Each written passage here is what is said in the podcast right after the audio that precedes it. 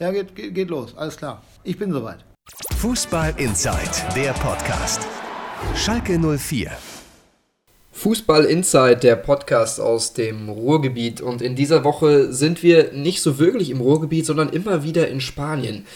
Der FC Schalke 04 ist nämlich im Trainingslager in Benidorm und Borussia Dortmund in Marbella. Borussia Dortmund, damit wollen wir uns morgen beschäftigen. Da telefonieren wir morgen mit Sebastian Wessling, unserem Reporter. Jetzt ist bei mir Thomas Tatemann, Tate 1870 auf Twitter und Schalke-Reporter für Funke Sport. Moin Tate. Hallo Christian. Du bist gerade vom Testspiel vom 2 zu 2 gegen Genk wiedergekommen und es ist eine Hiobsbotschaft, womöglich für den FC Schalke 04, denn Tat, es gab einen Verletzten. Wer war das? Ja, nach 88 Minuten hat es gezwickt. Da gab es den Schockmoment, da sind die Physiotherapeuten auf den Platz gelaufen. Da hat es bei Innenverteidiger Salif Sané wohl sehr viele Schmerzen gegeben und er musste dann runter. Kam Sascha Rita zu einem Einsatz, den hatten sie eigentlich gar nicht eingeplant, dass der überhaupt spielt. Ja, und bei Sané sieht es so aus, ähm, im Moment, die erste Diagnose ist Oberschenkelverletzung, hat gezwickt, sagt Trainer Domenico Tedesco, und er geht nicht davon aus, dass es länger dauert, aber so richtig überzeugt klang das nicht. Sie werden am Montag, wenn sie wieder in Deutschland sind, den äh, Salif Sané nochmal genau untersuchen. Und danach wird sich dann rausstellen, wie schlimm es wirklich ist. Es kann bei dem Schalker Pech, das wir ja in den letzten Wochen und Monaten immer mal wieder benannt haben, da sind ja reihenweise Spiele ausgefallen, muss man also bei ihnen immer vielleicht auch in der, im Hinterkopf haben, dass es äh, ein paar Wochen dauern könnte. Du hast ja auf Twitter auch ein Bild von Tedesco zu seiner Aussage ähm, äh, gepostet. Das sah schon wie eine verfinsterte und versteinerte Miene aus. Wie war dein Eindruck von ihm ähm, nach dieser womöglichen Verletzung von Sané? Ja, ich glaube schon, dass er so im, im Hinterkopf schon hat, hoffentlich ist es nicht so schlimm. Also das, das, bei denen muss man halt immer, bei Schalke muss man halt immer ein bisschen aufpassen, dass sie, dass sie gerade im, im Defensivbereich, dass da nichts passieren darf. Da sind sie ja wirklich sehr, sehr eng besetzt im Moment, nachdem Naldo dann nach Monaco verkauft wurde und noch kein Neuzugang da ist. Und ich glaube, der macht dann drei Kreuze, wenn Sané dann endlich wieder auf dem Platz steht. Im Moment ist da wirklich ein großes Fragezeichen. Und Tedesco wirkt jetzt nicht nur wegen des des äh, Verletzungsbildes da so, so ein bisschen bleich. Ähm, er hat auch so, ich glaube, das, das liegt auch daran, dass noch kein Spieler da ist, dass noch kein Neuzugang da ist, dass ihm das auch ein paar Sorgen bereitet. Mhm. Über die Transfersituation oder beziehungsweise über den Transferstau, da wollen wir gleich auch noch drüber reden. Ähm, noch, bleiben wir noch mal ganz kurz bei Sané und, und, und auch Naldo, was du gerade angesprochen hast, dass er ja verkauft wurde. Würde das dieses ganze Trainingslager, wenn er sich jetzt schwer verletzen würde, nicht komplett in den Schatten stellen und man müsste sagen, das war grob fahrlässig, Naldo dann abzugeben? Ähm, da argumentiert Schalke natürlich ein bisschen anders. Also grundsätzlich gesagt, hat weder Domenico Tedesco noch Christian Heidel dem Naldo gesagt, du musst jetzt weg. Das kam vom Spieler. Und das Problem ist halt, wenn ein Spieler auf den Verein zukommt und sagt, ich möchte unbedingt weg, ich habe da ein tolles Angebot, ein, eine reizvolle Aufgabe, wo ich hin will, die ich unbedingt wahrnehmen will, was hast du für Möglichkeiten als Verein? Die erste ist, du sagst nein. Das hat Heidel zunächst mal gesagt, hat gesagt, das lehne ich ab, du bleibst hier. Dann wurde es aber über, die, über Weihnachten und Neujahr wurde das immer konkreter und dann kam die Anfrage nochmal und dann wurde es immer, immer drastischer und dann hat er irgendwann gesagt, okay, dann machen wir es. Die, die zweite Variante wäre halt, du sagst nein und lässt den Spieler bei Schalke und er ist dann unzufrieden und sorgt vielleicht im Hintergrund für Wirbel, für Unruhe, ähm, für unbequeme Situationen. Ich glaube, da schießt er dann ein Eigentor. Und deswegen war es dieses grob fahrlässig, mhm. kann man jetzt teilweise sagen, weil du halt noch keinen neuen hast wenn jetzt zum Beispiel, wenn Donaldo abgegeben hättest und hättest direkt zum Trainingsstart am 4. Januar, zum Abflug ins Trainingslager, einen neuen Mann präsentiert, dann wäre alles gut. Dann wäre auch diese, diese, dieser Wirbel nicht so aufgekommen. Jetzt hast du natürlich im Moment keinen neuen Verteidiger, du hast noch gar keinen neuen Spieler und du hast eine Identifikationsfigur nicht mehr dabei. Also das macht die Sache halt ein bisschen brisant im Moment. Gut, das wäre jetzt oder ist ein Abschluss, der, den sich Schalke sicherlich anders vorgestellt hat. Sprechen wir trotzdem über diese sieben Tage in Benidorm. Was war da so los bei Schalke? Was sind deine Eindrücke? Was habt ihr da erlebt? Wie war so die Stimmung? Was kannst du uns da sagen, Tate? Ja, der, die ersten Eindrücke von den ersten Trainingseinheiten, die waren äh, unheimlich leise. Da haben wir echt gedacht, äh, was ist das für eine Mannschaft? Spielt die Schach? Also im geschlossenen Raum, weil da, da wird kaum, es wurde kaum gesprochen. Es gab nur Kommandos von Co-Trainer Perchtold, der sehr laut immer auftritt auf dem Platz. Es gab Anweisungen vom Trainer Domenico Tedesco, es gab mal ein oder zwei Sätze vom neuen Co-Trainer Seppo Eichkorn und es gab mal einen Satz von Ralf Fährmann, der gesagt, kommt Männer, der das gesagt hat und Salif Sané, ja, kommt Männer. So, mehr war da eigentlich nicht in den ersten zwei, drei Tagen. Und nebenan hat der KRC Genk trainiert, der Spitzenreiter aus Belgien. Und bei denen brauchte man Ohrenstöpsel, so laut waren die. Die haben teilweise auch mit Musik und Beats auf dem Platz trainiert. Also da ging es richtig, richtig zur Sache. Und wenn man oben aus dem Hotelzimmer, wir waren ein bisschen weiter weg vom Platz, wenn man die Tür aufgemacht hat, hast du sofort die lauten Rufe gehört von KRC Genk und Schalke hast du gar nicht gehört. Das war dann auch Thema. Das war zunächst mal, haben die es nicht so unbedingt gesehen. Die, die dann, der Tenor war halt so, man muss ja jetzt nicht schreien, wenn man da auf dem Platz ist. Und es wurde dann von Tag zu Tag, nachdem wir das mal so ein bisschen ähm, bemängelt hatten und auch berichtet hatten, wurde es auf einmal lauter und zum Schluss war auch Schalke präsent. Also da hat sich schon ein bisschen was getan in den letzten Tagen, ähm, dass, dass man einfach den Eindruck hatte, sie waren, sie waren präsenter auf dem Platz, da wäre mehr Feuer drin insgesamt. Alessandro Schöpf hat ja auch gesagt, wir sind manchmal zu lieb ne, in der Medienrunde. Das hat er gesagt, er findet die Mannschaft manchmal im Training zu lieb, hat so ein bisschen beklagt fast schon, dass es nicht mal knallt zwischen zwei Spielern, die sich mal in die Wolle kriegen und sich anschließend die Hand geben. Es wäre also alles so Friede, Freude, Eierkuchen mehr oder weniger. Ähm, da gehen die Meinungen ein bisschen auseinander. Also Schöpf hat, hat das Herz auf der Zunge gehabt, muss man ihm echt lassen. Ein ganz toller Spieler, ganz toller Typ. Kam aber nicht jetzt bei allen so unbedingt gut an. Daniel Caligiuri sagt zum Beispiel bei uns, also ich brauche das jetzt nicht so unbedingt. Ich bin auch aggressiv, ohne dass ich gleich mich mit einem anlegen muss. Ne? Und, und also er sieht das nicht, nicht ganz so dramatisch. Ralf Fährmann hat es mehr oder weniger bestätigt als Kapitän. Er hat also gesagt, nicht im Training zu lieb, aber sie waren in einigen Spielen zu lieb. Also sie müssen insgesamt, müssen sie halt ein bisschen mehr äh, Power da reinbringen und, und, und sich selber pushen. Denn der, der Satz, wie man trainiert, so spielt man, da ist schon was Wahres dran. Wie wirkten denn äh, Trainer Domenico Tedesco und Schalke-Manager Christian Heidel auf dich im Trainingslager? Wie war da so Mimik, Gestik, Verhalten? Äh, Domenico Tedesco sehr engagiert, ähm, in den Einheiten immer dabei, immer, immer mittendrin, hat viel unterbrochen, viel korrigiert, viel gepowert mit den Jungs und hat ab und zu sogar mal so Sachen vorgemacht, wo du dachtest, hui, das äh, muss er denen noch zeigen. Er hat zum Beispiel Grätsche gezeigt, wie man, wie man Ball weggrätscht oder, oder wie man den Gegner weggrätscht. ähm, das waren eigentlich, das sind eigentlich, eigentlich, so Sachen, wo man denkt, Mensch, äh, das müssen sie eigentlich können. Ja. Da hat er auch nochmal angesetzt, dann, dann, dann immer, immer wieder unterbrochen, auch bei den bei Pässen in die Tiefe, bei schnellem äh, Wechsel, der macht viel Tempowechsel, hat er jetzt drin im Spiel. Äh, Spiel über die Sechser aufbauen war so ein Kernpunkt, wo, wo Sebastian Rudi halt, halt unheimlich in den Vordergrund gerückt ist, wo er, den er immer sehr, sehr gelobt hat jetzt in den letzten Tagen. Ähm, das waren so Kernpunkte von, von ihm. Standardsituationen haben sie gemacht, durften wir aber nicht zugucken. Das war ein Geheimtraining. Also er hat schon überall angesetzt, sehr, sehr viel gesehen und, und auch verbessert. Und äh, Manager Christian Heidel wirkt eigentlich relativ gelöst, obwohl noch kein neuer Spieler da ist. Also er wirkt jetzt nicht panisch, ganz im Gegenteil. Mhm. Er hat auch gesagt, ich hätte es gerne anders, ich hätte gerne schon einen präsentiert, aber es ist im Winter halt schwieriger, mhm. ist er der Meinung. Gehen wir gleich nochmal genauer darauf ein. Ich weiß, äh, das brennt dir auf der, auf der Zunge, das Thema. Es waren jetzt nicht alle Spieler. Absolut. Absolut.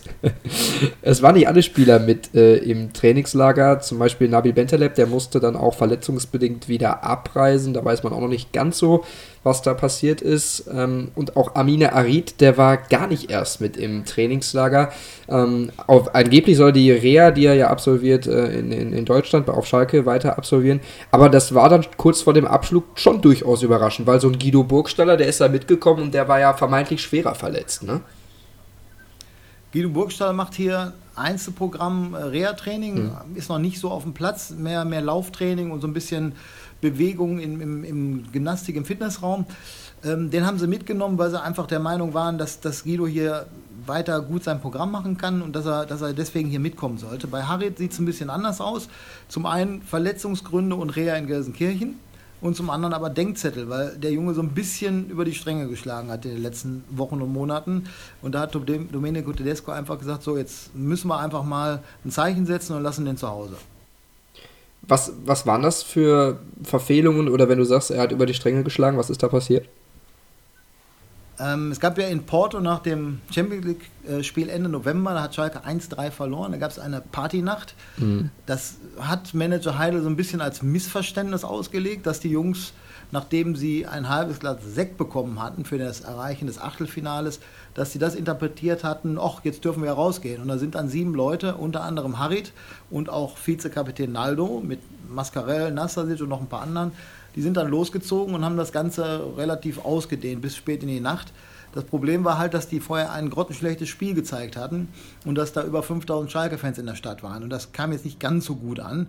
Es kam halt relativ spät raus, aber es kam halt raus und Harit war dabei. Vorher gab es schon äh, den einen oder anderen Casino-Besuch, wo er gerne mal nach Duisburg fährt und da möglicherweise auf die Farben Rot oder Schwarz setzt, man weiß es nicht genau. Und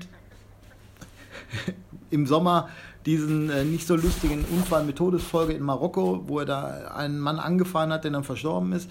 Also es sind sehr, sehr viele Sachen, die da zusammenkamen. Leistung kommt noch dazu, stimmt auch nicht, die im letzten Jahr noch gut war, die aber dieses Jahr überhaupt fast gar nicht stattfindet, also wo er gar nichts beitragen kann.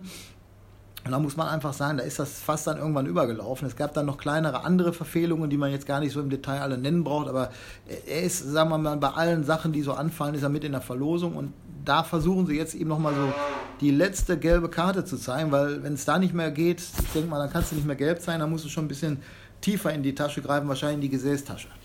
Heißt das dann auch, man liest ja auch immer wieder auch ähm, Du und Christoph Winkel habt das ja in der Watz auch durchaus mal berichtet, ähm, dass Schalke dann nicht ganz so abgeneigt wäre bei Amina Arid, wenn dein Angebot auf den Tisch äh, fallen würde. Ist das noch aktuell oder geben sie ihm nochmal eine Chance? Sie geben ihm noch mal eine Chance und, und hoffen, dass sie ihn auch irgendwie hinkriegen. Das ist halt immer die Frage, ob, ob der diese Flausen im Kopf, ob er der irgendwann mal ablegt und dann sagt, so, jetzt konzentriere ich mich mal wirklich auf das Wesentliche, auf Fußball. Und wenn jetzt ein Angebot käme, da würde Schalke sagen, also nicht sagen, das geht auf keinen Fall, den lassen wir nicht gehen. Sie würden dann, weil sie halt in diesem Wissen sind, dass der halt für sehr viel Unruhe sorgt, würden sie dann grünes Licht geben für einen Wechsel. Die Mannschaft könnte ein anderes Gesicht bekommen oder bekommt auch so ein bisschen ein anderes Gesicht. Naldo ist weg, Arid, ähm, da wird auch darüber diskutiert, haben wir gerade drüber gesprochen es sollen noch Spieler dazukommen, müssen auch dazukommen. Und dann würde sich auch so ein bisschen das Machtverhältnis verschieben auf Schalke. Vor allen Dingen ohne Naldo. Der Papa ist weg. Wie, wie wird sich das entwickeln auf Schalke? Der Papa ist weg, das ist richtig. Naldo war ja auf und außerhalb des Platzes eine ganz große Figur, ein, ein, so, so ein väterlicher Freund für die jungen Spieler dann einer, der mitzieht und, und der auch bei PR-Aktionen ganz wichtig war, auch im, im Marketingbereich. Wenn man zum Beispiel mit Schalke nach China geflogen ist, da war der Mann ja umringt von, von Fans, der kam ja gar nicht mehr weiter da. So ging es da rund. Und so einen Mann hast du jetzt verloren. Und du hast natürlich dann auch deinen Vizekapitän verloren, der, der unheimlich wichtig war in der Kabine, der so viel, der so ein bisschen den Rücken freigehalten hat, der so, der sich auch gekümmert hat um Themen, die, die so anstanden, um, um Probleme, der den Leuten geholfen hat, der ist jetzt weg. Und da sagt Trainer Tedesco, eine Gruppendynamik ist ein ständiger Prozess.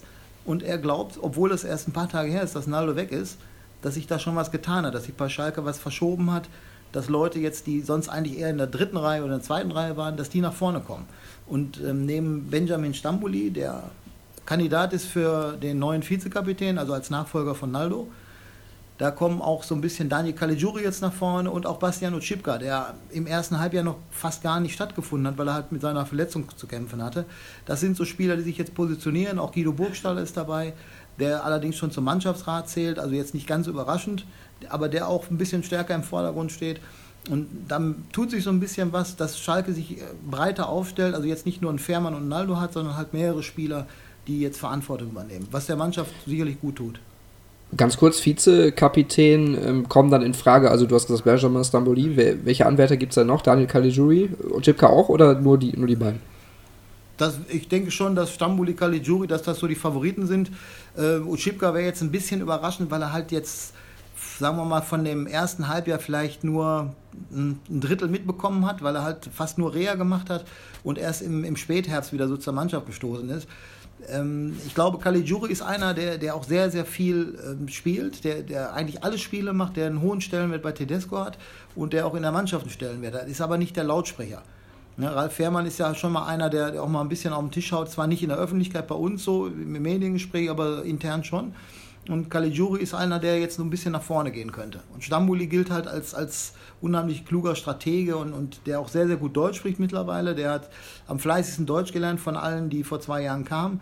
Der kann sich fließend verständigen. Also auch das ist ja ein Argument, dass dann so ein, so ein ausländischer Spieler halt auch eine wichtige Rolle einnehmen kann.